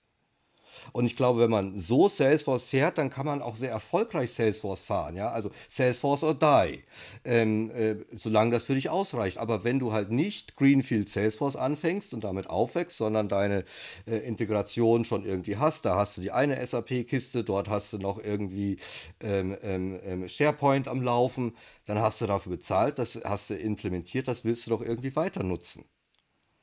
Ähm, Und damit, damit wird, werden die Core Clouds halt auch nur ein Bestandteil von einem Konglomerat von Geschichten. Ich glaube, Heroku hat schon, hat schon das, also damals schon, Heroku hat eigentlich schon das Blatt gewendet. Von eben so Business Core Plattform hin zu was. IT-Plattform. Ja, zur, zur kompletten Enterprise IT-Plattform, die alle Bedürfnisse erfüllen kann wo aber niemand mehr oder vielleicht bald niemand mehr, weil äh, du musst ja auch sagen, Slack ist ja erstmal noch Slack gehört zwar irgendwie Salesforce, aber wird als Slack weiter vertrieben. Tableau ist zwar, gehört zwar Salesforce, wird weiter als Tableau vertrieben. Ja, ähm, äh, und bestimmt gibt es auch schon irgendwo die ultimativen Demo-Orgs, wo alles zueinander fließt für die supergeilen, teuren Kunden. Ähm, ganz sicher, aber ich glaube, für, für alle anderen wird es halt ein. Es wird nicht einfacher, äh, Tableau und Slack gemeinsam zu nutzen, nur weil jetzt plötzlich Salesforce drüber steht. Du wirst irgendwen einstellen müssen, der sich mit Slack auskennt. Du wirst jemanden einstellen müssen, äh, der sich mit Tableau auskennt. Und idealerweise können die miteinander sprechen. Dann können die nämlich gemeinsam ein Ziel erreichen. Wenn die aber nicht miteinander sprechen wollen, weil sie in unterschiedlichen Abteilungen sind, pipapo, ähnliches, dann ist das nicht das Salesforce-Problem. Dann ist das auch nicht das Tooling-Problem. Dann ist das das Problem dieser Organisation. Und damit, da kann man, glaube ich, als Berater auch nicht offen drüber reden, weil du ja auch nicht reingehst und dann in einen toxischen Haufen von Leuten gelandet bist, äh, die alle ihre Ego-Schiene fahren. Da, da, da, da darfst du ja auch nicht sagen, komm, lass doch erstmal eine Weile Händchen halten, wird alles gut. aber auch diese, weißt du, wir können sagen, wir sprechen nicht über Salesforce-Probleme, aber sprechen wir über die Probleme, die wir vorfinden, da wo wir sind und irgendwas implementieren sollen? Ist auch nicht unser Job, okay, aber nein, ich finde nicht, dass man das eine vom anderen trennen kann. Ich glaube, Salesforce war ein CRM oder sehr sales-driven Company oder so, so CRM-System und dann die sind so erfolgreich, weil die haben diese Engineering-Plattform zu uns gegeben, wo man alles konfigurieren kann. Also du kannst theoretisch Facebook auf Salesforce bauen, wenn du willst, mit komplettes Branding und so. Der wird nicht funktionieren. Und jetzt vor Salesforce auch diese Frage gekommen ist, okay, was sind wir? Sind wir eine Engineering- oder IT-Company wie also Google oder Microsoft, wo man auf ein Cloud geht und, und, und Apps baut und weiter? Oder sind wir ein business-spezifisch System? Und ähm, ich habe, also auf meine andere Podcast, die nächste Guest kommt ist Cheryl und äh, sie war so äh, Vice President for Platform Quality Engineering und sie hat gesagt, dass Salesforce ist eine Sales and Marketing driven Company und das ist immer noch so. Also wenn du die ganze Schickimicki schaut oder wie wir immer Metallica da ist, obwohl keiner da in dem Stadion ist und so. Also das ist sehr Sales- und Marketing-driven Firma und das ist quasi der Core, das immer noch ist. Also klar, die kaufen ja äh, Slack und andere Sachen, weil wenn die das nicht kaufen, dann kommt einander vorbei. Oder wie, wie sollen sie die Marktwert erklären oder wie halte die Aktien hoch? Also da sind auch die Dinge, das im Spiel kommt. Und ähm, ja, ich bin gespannt, was auf Trailhead DX kommt. Ähm, in dem nächsten zwei Monaten. Die Datum ist deklärt. Ich glaube, langsam kommen wir auch zu dem Ende. Also haben wir ein Closing Notes, haben wir alles gesagt, was wir in diese ja, zweieinhalb Episode. Wo ist der Epilog? Ja, haben, haben, wir überhaupt begonnen? Den möchte ich jetzt gerne hören. Ja, ich fand's gut. Also ich fand's äh, gut, erstmal zu wenden Luft und nochmal äh, aus Luft abzulassen. Und ähm, das hat mir wirklich, wirklich gut getan. Also ich, ich hoffe, ähm, ich, also ja, ich, ich habe so wenig Vergleiche. Wisst ihr, es ist ja äh, im, im Garten drüben ist es immer grüner als bei einem selbst. Und äh, deswegen ist Schimpfen, finde ich, auch völlig in Ordnung. Und nein, ich finde es nicht in Ordnung, äh, zehn Minor Releases hintereinander zu verhunzen. Ja, nein, das ist überhaupt nicht in Ordnung. Nicht in meinem Garten und nicht im anderen Garten. Es ist aber passiert, was soll man tun? Ähm, beim Thema CI haben wir, glaube ich, das herausgefunden, was wir immer schon wissen bei IT-bezogenen Problemen. Es kommt darauf an. Ja, und äh, da haben wir dann so ein bisschen die Kurve gekriegt zu, ähm, wie haben wir Salesforce kennengelernt und was ist äh, Salesforce geworden. Ähm, und haben, glaube ich, aber auch nochmal ganz klar äh, gemacht, wo die Grenzen auch sind von CI. Nämlich, sobald du wirklich Plattform, also Custom Objects, Sales und äh, Standard Service Cloud, also nicht Field Service oder andere Geschichten verlässt, wird es haklich äh, mit CI-Prozessen. Und weil wir auch Salesforce sind ähm, und das ein CM ist, gibt es immer noch die Frage mit äh, Daten und Metadaten. Also meistens reicht es halt für meine Pipeline nicht nur Metadaten hinzuschieben, sondern ich muss mir halt auch Gedanken machen, welche Daten schicke ich damit, ähm, wie stelle ich meine Orks bereit. Ich glaube, wir haben auch Fingerzeige gegeben. Ach Gott, wieso mache ich das eigentlich alleine, diese Zusammenfassung? Äh, Fingerzeige gegeben hinsichtlich, ähm, dass es viel mit der Größe zu tun hat und wann man damit anfängt. Fängst du von Anfang damit an oder wenn es schon auseinandergefahren ist? Ähm, und äh, jetzt habe ich keine Lust mehr. Ich finde, ich finde, das sollten wir beibehalten. Der, der während der Folge am meisten redet, muss am Schluss auch das meiste in der Zusammenfassung sagen. ja, ja. nee, ich finde auch, also es war vielleicht teilweise ein bisschen wilde Diskussion, aber ich glaube, das zeigt auch die Emotionalität, die hinter diesem ganzen Thema steckt. Es ist definitiv kein leichtes. Und das ist definitiv eins, ähm, das nicht von, von heute auf morgen ähm, einfach mal in ein bestehenden Prozess integriert wird. Das ist mit Sicherheit so. Ähm, und deswegen, ich bin überzeugt, dass je nach Konstellation natürlich, aber ich bin prinzipiell trotzdem überzeugt, dass man diese, ähm, die Denkweise von Continuous Integration und auch die Möglichkeiten, die einem die Salesforce CLI oder Salesforce DX bietet, dass das alles hilft, um äh, eine bessere Software im Sinne von das, was wir eben tagtäglich tun, eine, eine Org äh, zu konfigurieren oder auch zu bauen, wenn ich äh, Flow baue, dann baue ich auch die Org oder dann äh, entwickle ich auch in gewisser Weise. Ich bin schon davon überzeugt, dass uns diese ganzen Tools helfen, am Ende vom Tag ähm, einen besseren Prozess, eine bessere, äh, eine, hoch, eine qualitativ hochwertige Software zu erzeugen und vielleicht auch das Leben ein bisschen leichter zu machen und vielleicht auch an der einen oder anderen Stelle mal Lebenszeit wieder dazu zu gewinnen, ähm, auch wenn sie durchaus mal flöten geht. Und deswegen war, glaube ich, schon die, diese Folgen schon auch einfach zu zeigen, okay, es ist kein leichtes, aber die Leute auch zu ermutigen, zu sagen, hey, nehmt euch Zeit, spielt rum, sammelt Erfahrung und dann hat man, glaube ich, irgendwann ein ganz gutes Feeling, wo lohnt es sich und was sind wirklich die Vorteile von diesem ganzen Prozess. Ja, und ich bin, bin auch nicht der ich bin auch nicht der, äh, der Missionar, der sagt, äh, oder der, der, Botschafter, der gerne sagt, ähm, es ist alternativlos, ähm, weil das ist immer so ein fürchterliches Totschlagargument. Aber wenn man mal schaut, ab einem gewissen Punkt, was man machen, welchen Aufwand man treiben muss, um einen stabilen Deployment-Prozess herzustellen, ähm, der nicht mit CI getrieben ist. Dann findet man sich schnell bei diesen komischen äh, Deployment-Sheets, wo man alles einträgt. Und da hat ein, äh, und man kopiert Sachen von ChangeSet zu ChangeSet. Und ich erinnere mich an die Worte, die ein uns wohlbekannter Bayer ähm, leider äh, ohne Rekord gesagt hat, da kannst du auch einen trainierten Affen hinsetzen. Und genauso habe ich mich gefühlt in der Vergangenheit, wenn ich diese Change-Sets zusammenklicken musste.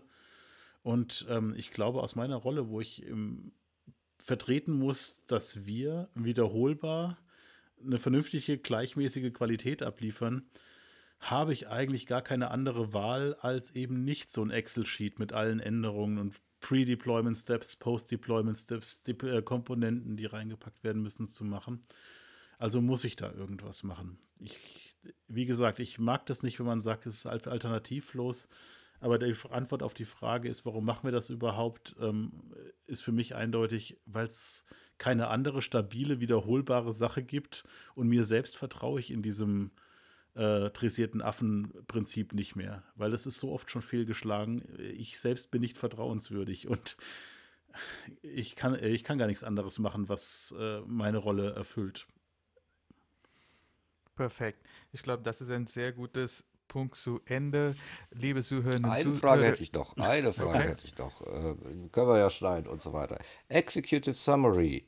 Ja oder nein? Eure Antwort sei ja, ja oder nein, nein. Oh, ich habe die Bibel zitiert. Ähm, brauche ich ab einer bestimmten Projektgröße einen DevOps-Engineer? Oh.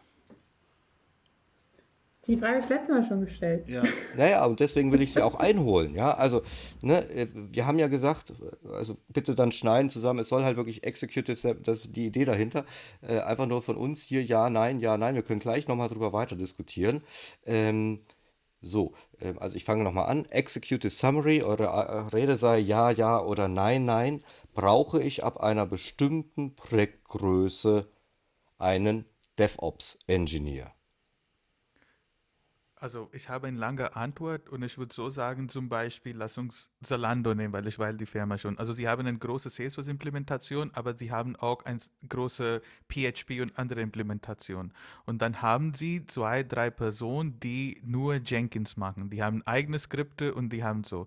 Also ich glaube, ja, das mag Sinn, wenn man eine große erreicht hat, aber auch wenn, wenn wir von große reden, dann ich denke auch, dass der sind auch andere Systeme und dann dieser DevOps Engineer kann auch Salesforce CI/CD mitnehmen.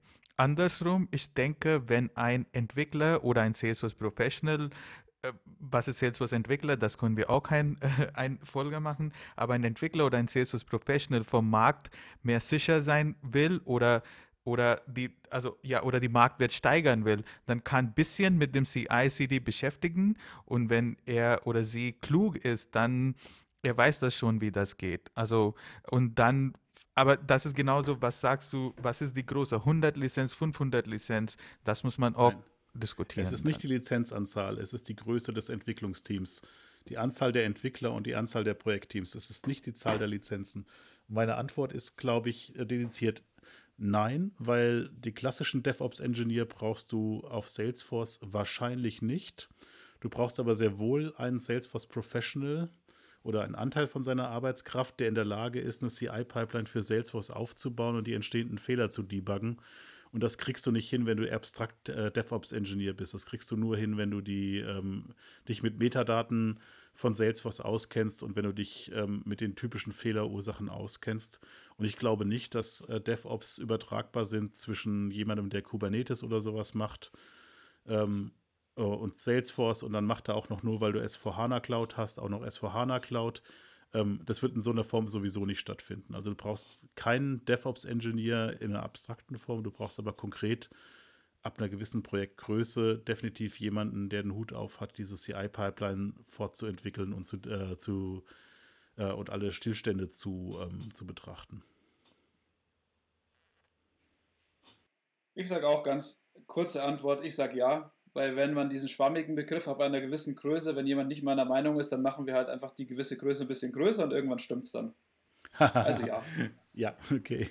Äh, ich sage auch definitiv ja, weil ich finde, dass das ein übergeordneter Prozess sein sollte, der sich nicht nur spezifisch auf Salesforce beschränkt, äh, sondern wir hier den Kreis wieder schließen müssen in einen Prozessverantwortlichen. Und wenn wir den in dem Projekt DevOps Engineer nennen wollen, dann brauchen wir den definitiv. Der muss sich operativ nicht auskennen äh, im Detail. Da habe ich meine äh, dedizierten Entwickler, egal für welches äh, Softwarepaket ich da rede. Aber ähm, ich bin jemand, der sehr getrieben ist von Optimieren von Prozessen und auch Verantwortlichen für diese Prozesse, weil nur so kann ich sicherstellen, dass mein äh, Projekt an allen Stellen reibungslos läuft. Und deswegen ist meine Antwort, brauche ich absolut. Das Schöne ist, es ist ja eine, ähm, eine fiese Frage gewesen, denn die Frage, tatsächlich ist die Frage, was, was verstehen wir unter DevOps-Ingenieur? Genau. Das gleiche. Ja. ja. So, und ähm, wenn du von außen kommst, dann gebe ich Daniel völlig recht. Nein, dann brauche ich in einem Salesforce-Projekt dieser Art nicht gebe Caro völlig recht, wenn ich in einer riesen IT-Landschaft unterwegs bin, dann brauche ich sicherlich einen, einen Verantwortlichen. Aber ist dieser DevOps-Engineer dann ein Salesforce-Experte und ein Experte für Quirks der Metadaten-API und von Standardobjekten? Wahrscheinlich nicht. Aber wenn du DevOps ja, das ist halt auch ein so ein Kubernetes-Guy, das ist. Das ist halt auch, aber das muss ja, ja nicht sein. Ja. Du kannst ja sagen, wenn du Salesforce DevOps machst, dann heißt es ja nicht, dass du äh, genau das machst. Und du kannst ja genauso gut dir den Titel geben, dass du dich genau, nur um Salesforce kümmerst. Also.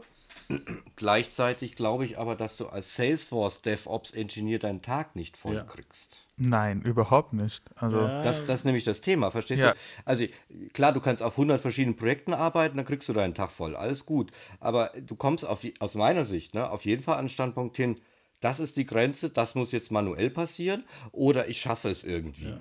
Ja, ja aber das bin, ist doch ja, Und wenn du es irgendwie schaffst, dann weiß ich nicht, ob die, Check also wenn du es einmal geschafft hast und das ein halbwegs, also wenn du jetzt nicht alle zwei Wochen eine neue Cloud erschließt, sage ich jetzt mal. Ja, sondern dein, dein, dein, deine Org steht vielleicht schon mal seit einem Jährchen oder zwei.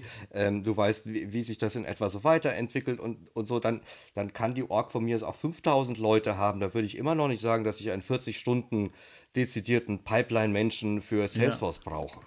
Aber und das ist, mein, das ist in einem anderen DevOps aber kurz meine, noch zu Ende reden. Ja. In anderen DevOps habe ich den, den Eindruck, die tragen sich ein bisschen mehr selbst. Die sind, die sind, die sind eine, eine, eine, eine ähm, ein Movement sozusagen. Ne? Jeder will da noch ein bisschen was mehr rausholen aus dieser Pipeline-Kitzlerei. Und wenn ich versuche, jetzt Sekunden aus meiner Salesforce-Pipeline rauszukitzeln, ja, damit das alles noch schneller fatzt, da lache ich ja nur. Aber ich glaube, da sind wir nicht ganz, da sind wir, glaube ich, nicht ganz d'accord, was DevOps eigentlich ist, weil für mich ist ein ja. DevOps ein Developer Operations, das heißt, er entwickelt. Ein Developer, der aber auch die Operation, die, äh, die Pipeline mit am Laufen hält. Und das ist eben sehr wohl jemand, der den Tag vollkriegen kann, weil er nämlich entwickelt. Und das ist ja eigentlich das, was du hast eben keinen Build-Manager, sondern der, der nur plump Releases auf den Knopf drückt und überwacht, sondern ein DevOps-Ingenieur ist meiner, meiner Definition nach jemand, der die Software baut, aber auch verantwortlich für die Releases und für Bugfixing ist. Und auch diese ganze äh, Ding. Und das ist jemand, den du eigentlich immer brauchst. Also ich glaube, Development braucht immer Operations. Ja. Das ist keine Frage. Ja, und ähm, ähm, nur die, ich glaube schon, dass DevOps als solches eben ein bestimmtes Segment jetzt in der großen IT-Landschaft ist von ganz bestimmten Leuten mit ganz bestimmten Fähigkeiten. Ähm, ich glaube sehr wohl, und das ist auch liegt in der Natur der Sache, natürlich brauchst du Operations für Devs, weil irgendwie muss ja der Code äh, von da, wo du ihn schreibst, hinkommen zu dem, der äh, was davon hat. Ja. Ja, und das sind die Operations. Der klassische Exempel ist bei meinem letzten Kunden in Hamburg, die hatten AWS und die haben so, weiß ich nicht, 60, 80 Developers auf verschiedene Frontend, Backend, Data, whatever. Und der war ein Team von DevOps und die sind alle AWS zertifiziert. Und der Job war tatsächlich, dass alles gut läuft. Das war die Frontend-Team, alle Plattformen von EC2, Datenbanken und so. Und dann vor dem Backend, was auf Python läuft, was auf Java läuft, was auf JavaScript läuft, muss alle Plattformen, alle Nodes, was sind die neuen Updates, machen wir diese Update oder nicht, hast du einen Breaking Changes oder nicht und dann genauso vor die Datenbank. Also so der, der war ein DevOps-Team und ähm, ja, ich habe, ich kenne ihn und der Developer Operations, der, der, der Job ist, dass alle Systeme, das die Firma nutzt vor den Entwicklung, kann auch AWS, Lambda, Witzig, was weiß ich, schieß mich das durch. Das ist der Admin, der das macht. ja. Also aber der, das ist Developer Operations. Aber das ist doch, aber es steckt doch schon in dem Wort DevOps, Developer and Operations. Das ist doch eigentlich nicht jemand, der nur, der nur Releases shoppt, sondern das ist jemand, der wirklich an den Code hinlangt, der Änderungen, der, der auch vielleicht Features implementiert. Das ist ein Entwickler, der sich aber auch um den ganzen Betrieb kümmert, weil ja eben, und das ist ja genau die, der Grund, warum man diesen DevOps-Ansatz ja immer so breit redet, ist doch genau der, dass jemand, der jetzt nur ein Release von A nach B schieben will, der einen CI-Pipeline hat, dass der vielleicht von der Software keine Ahnung hat. Das heißt, er weiß gar nicht, was er denn testen kann, ob die Software, wenn sie bei äh, im Produktivsystem angekommen ist, ob die dann das, das tut, was sie soll. Und deswegen hast du jemanden, der beides kennt, der sowohl die Entwicklung kennt, der die, die Software kennt und aber auch die Technik, um die Software zu deployen. Und deswegen brauchst du so ja, jemanden auf jeden Fall. Ist das die Aufgabe vom Entwickler festzustellen, ob in Produktion alles so richtig funktioniert, wie es. Ja, gut, in Produktion vielleicht nicht, aber trotzdem im Deployment muss ich doch trotzdem als, äh, wenn ich ein Deployment mache, muss ich doch zumindest mal testen, ob der Flow denn jetzt auf Produktion angekommen ist. Ja, und dann muss ich aber verstehen, dass der Flow da ist. Klar, aber das macht da tatsächlich Operations. So, deswegen dieses ganze oben drüber gesetzte. Der Entwickler entwickelt nur, der macht einen Commit fertig aus. Ja, hat der aber deswegen ist doch ein DevOps-Ingenieur genau die Schnittstelle, der beides macht. Das ist doch genau die Grund, ja, aber der alle entwickelt von DevOps nicht mehr. Der doch, sitzt, nein, aber nee, das ist doch genau der Grund, warum man DevOps machen sollte. nein, der sitzt oben drauf ja. und schaut, das ist mal, das sollte da drin stehen, ja. das steht wirklich drin und ich entscheide jetzt, wird das wo, wird es gemerged, wird es nicht gemerged, approve ich das oder nicht. Das ist aber kein Entwickler. Nee, also der entwickelt quasi Bash-Scripts, der mag nicht mit dem Projekt. Also genau. der Entwickler, was ich habe gesehen habe, der mag Bash-Scripts, der kann auch entwickeln, aber die Entwicklung, dass der mag, ist quasi diese Pipelines entwickeln. Und was du sagst, Christian, ist so, ich, also die, die Backend-Team entwickelt ein Feature mit dem Frontend-Team zusammen und dann sind die QA und der Product Manager verantwortlich für diese Testen. Der DevOps-Ingenieur ist verantwortlich, dass die Datenbank funktioniert, dass EC2 funktioniert, dass der ist kein Latency und wenn die diese Upgrade machen, die Kunde merkt überhaupt nichts, weil das ist so ein Public-Plattform. Und das war die DevOps-Team. So habe ich erlebt, kann auch So anders sein, aber so auch, habe ich ja. verstanden, dass der sind, und der war nur nicht ein Person, der war zwei, drei Personen und die sind hauptsächlich, also der war AWS und hauptsächlich verantwortlich für alle diese EC2-Instances, äh, Buckets und was weiß ich. Und das, wenn wir zurück zu Salesforce kommen, diese Kopfschmerzen haben wir nicht, weil da läuft alles. Und da quasi kommt der Punkt, wo ich, ich habe gesagt, dass, wie meine Antwort war, dass jemand muss DevOps kennen, also als Salesforce, ich, ich, ich schätze, dass in zwei, drei Jahren, ich, ich muss das Salesforce also machen. Wenn ich so ein Kunde zum Beispiel bei meiner Kunde bin, dann mag ich das YAML oder so. Und wenn ein Firma so große erreicht habe wie Zalando oder Volkswagen zum Beispiel, kann ich gut nehmen, weil die haben verschiedene Orgen, verschiedene Wörter, also verschiedene äh, Regions und dann kann ein Salesforce DevOps Engineer sein. Aber das ist like, Aber ihr widersprecht euch bisschen. Crème de la wer, wer, wer macht denn nach eurer Auffassung, wer ist denn verantwortlich, dass äh, dein, deine GitHub-Action läuft und dass dein Skript läuft? Wer macht denn das dann nach eurer Auffassung? Ich würde es ein St- Stück vorher, vorher erzählen. Also wie ist DevOps entstanden? Weil Operations nicht mit Development gesprochen hat. Ja, Also, weil der Entwickler halt fertig war Genau. mit seinem Commit und dann war irgendwer total anderes dafür verantwortlich, dass es live geht Genau. und das hat nicht funktioniert und da war die Kacke am Dampfen. ja. So, und dann hat man, hat man irgend die, die Schnittstelle geschaffen und ich glaube, wir, wir, wir meinen schon Ähnliches, nur auf unterschiedlichen Stufen der Entwicklung.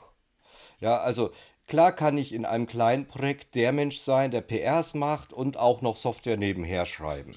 Ja, wenn ich dann aber zu viele PRs habe oder wenn ich halt plötzlich Operations-Themen habe, wo ich halt eher an Admins denke, also ich muss eine Datenbank aufsetzen, die muss unter folgendem Port erreichbar sein und, und so weiter und ich muss gucken, dass das läuft. Ähm, da muss ich ja auch nicht unbedingt mit dem Entwickler Fuzzi gesprochen haben, damit ich meinen Localhost Sockel äh, SQL laufen lassen habe. So, aber weil sie nicht gesprochen haben, ist halt so viel Fufu passiert, dass man sagte, naja, da muss was drüber, dass das irgendwie vereint und managt. Und die Frage ist halt immer noch, und da sind wir, glaube ich, ne, ich, ich dachte auch, wenn ich an DevOps-Engineer denke, dann glaube ich an jemanden, der sich nur mit diesen Themen acht Stunden am Tag beschäftigt. Fulltime-Job. Und nicht am Feature entwickelt, also oder nicht mehr am Feature entwickelt. Genau. Vielleicht ist er da rausgewachsen, ich weiß es nicht, aber ein Fulltime DevOps-Job, da gucke ich mir halt nicht an, was Fachabteilung A vom Entwickler Genau. B im Fall C jetzt genau haben wollte. Da will ich eigentlich nur, dass das Feature da durchjuckelt. Da habe ich auch wahrscheinlich jemand anderen, der das PR liest, nämlich der, der das ein bisschen fachlich besser oder näher am Produkt ist. Ja, aber sobald er halt gedrückt hat, den Knopf, ich akzeptiere, bin ich dafür verantwortlich oder es liegt in meinem Verantwortlichkeitsbereich, dass das über die Instanzen, welche auch immer das sein mögen, juckelt und am richtigen Ziel ankommt. ja, aber das muss doch jemand machen. Also, also brauchst du Ja. doch auf jeden Fall Ja, so und der jemanden schreibt im, im, im Pipelines. Projekt. Und ob der jetzt Vollzeit oder Teilzeit war ja nicht die Frage, sondern ich, die Frage war, ob ich jemand, so jemanden Mhm. im Projekt brauche. Und den brauche ich auf jeden Fall. Weil wenn ich so eine Pipeline aufsetze, dann brauche ich jemanden, der sich genau damit auskennt, wenn die Metadaten nicht wollen, was ich machen muss. Und im Idealfall weiß der auch Ja. noch, dass er dann die Metadaten, äh, dass er halt nicht einfach die Translations rausschmeißt, weil Business halt die Translations will. Also, keine Ahnung, Glück gesagt. Also, das ist doch genau die Rolle, über die wir reden. haben wir immer noch Recording gedrückt. Ja, ja, ist Ja, auch weil die besten Unterhaltungen immer willst. dann entstehen, wenn die Leute denken, wir sind fertig. So ist, also ja, ja, ja. Ich, ich Nee, verstehe sehr gut, was du meinst, Christian, und ich kann dir trotzdem nicht voll zustimmen. Ja, also ich muss, muss es, glaube ich, so stehen lassen. Ja, klar kann das irgendjemand machen. Ähm, Nee. Ich glaube, ein DevOps-Ingenieur, wie Christian sagt, muss Erfahrung von der Entwicklung haben. Also er muss wissen, was ein Java-Paket oder was läuft. Also der muss mehr Ja, Erfahrung nicht Java, als die Entwickler, die das machen. Ich rede von, ich red von Salesforce DevOps. Also jemand, der sich auf der Salesforce-Plattform auskennt. Nicht jetzt DevOps als klassischen IT-DevOps, der irgendwie 20 Systeme hat. Deswegen, also für mich ist so jemand in jedem Salesforce-Projekt. müssen wir dann unsere, unsere Executive Summary Frage nochmal rumstellen. Ja, müssen wir dann ex explizit fragen, brauche ich einen dezidierten 8 Stunden am Tag Salesforce DevOps Engineer? Ja, na gut, Nein. aber dann, dann, und die Antwort ist dann nein. Ne? Ja, wir- Wahrscheinlich nicht, wir uns- weil, und da sind wir wieder am Vorteil der Plattform, weil nämlich Operations so fucking billig ist für Salesforce als Salesforce-Kunde. Ne? Und da kotzen wir alle im Strahl, aber vergessen halt so einen dieser ganz fatalen Mehrwerte. Operation doesn't cost me a thing in, in terms of knowledge und, und, und, und, und. Ich hab doch, ist mir doch egal, was ihr mit euren Oracle Databases da macht und welche Racks ihr da rein oder rausschiebt oder wie viel Kühlung ihr braucht. Ja, ist mir wurscht. Ähm, äh, und das ist natürlich etwas, das man im ganzen Thema nicht vergessen darf bei all dem. Und das ist auch das, was man Enterprises nochmal erzählen muss. Die sagen, ja, Salesforce hat mir doch was ganz anderes versprochen. Naja, aber immerhin hat Salesforce das eingeholt, was, was eines der Core-Themen ist, nämlich eine Cloud-Plattform, die dich in Operations nichts kostet. Außer die Metadaten-API-Quirks und die Pains, die du hast, dass du Communities live bauen musst und in ganzen anderen Ausnahmen. Ja, und dann, dann kommen wir natürlich schnell wieder vom Großen ins Kleine und im Kleinen können wir kotzen jeden Tag mehrfach. Aber ich glaube, da, wo, das, wo, die Dollar, wo die Dollar wohnen, ist das, glaube ich, immer noch ein ganz massiver Vorteil. Da, da, da, die stellen doch für das Geld fünf kotzende Sandors, Christians, Ankits, Karos und, und, und, und Daniels ein, ja, anstatt da wirklich diese eigene Operations zu fahren. Natürlich. Weil die ja wissen, was das halt, weil die das nämlich gemacht haben, noch vor fünf Jahren, vor zehn Jahren, vor x Jahren. Und die wissen, was das kostet und die wissen, was für ein Risiko das ist und die wissen auch, dass die Uptime von Salesforce ziemlich gut ist. Und, und, und, und. Und sie wahrscheinlich selbst diese Uptime nie hatten, weil irgendwer ein, ein, ein Truncate-Skript auf die Main-Kundendatenbank geschrieben hat, weil jemand äh, dem Praktikanten das Admin-Passwort verraten hat und es fünf Jahre nicht geändert wurde. Der hat da was in sein Heidi SQL gefunden. Bitte? Ist nicht mehr Admin 1, 2, 3, 4? Du mir vorher sagen. Nee, nee, nee, ich nehme jetzt nur noch SFTX 1, 2, 3, 4. Ah, okay, super. Kommt mal in jeder Org bei mir. ähm, ja, das, das, das, äh, das ist so das Ding. Und ich glaube, wenn du es halt als Business bewertest, dann sagst du halt, what's the effort? Ja, und die Effort ist halt dann trotz aller Pains bei Salesforce geringer als bei Alternativen. Ich glaube, das ist ein sehr guter Schlusspunkt. Vielen, äh, liebe Zuhörerinnen und Zuhörer, vielen Dank, dass Sie heute zugeschaltet haben. Lassen Sie uns wissen, was Sie über die Zukunft von Salesforce CI/CD denken, über Twitter oder LinkedIn und glauben Sie, dass ein, in ein Salesforce-Umfeld ein dedik dedikierter oder dedicated äh, DevOps-Ingenieur benötigt ist. Äh, das war's für heute. Das war für heute. Bis zum nächsten Mal. Auf Wiederhören. Ciao. Ciao. ciao.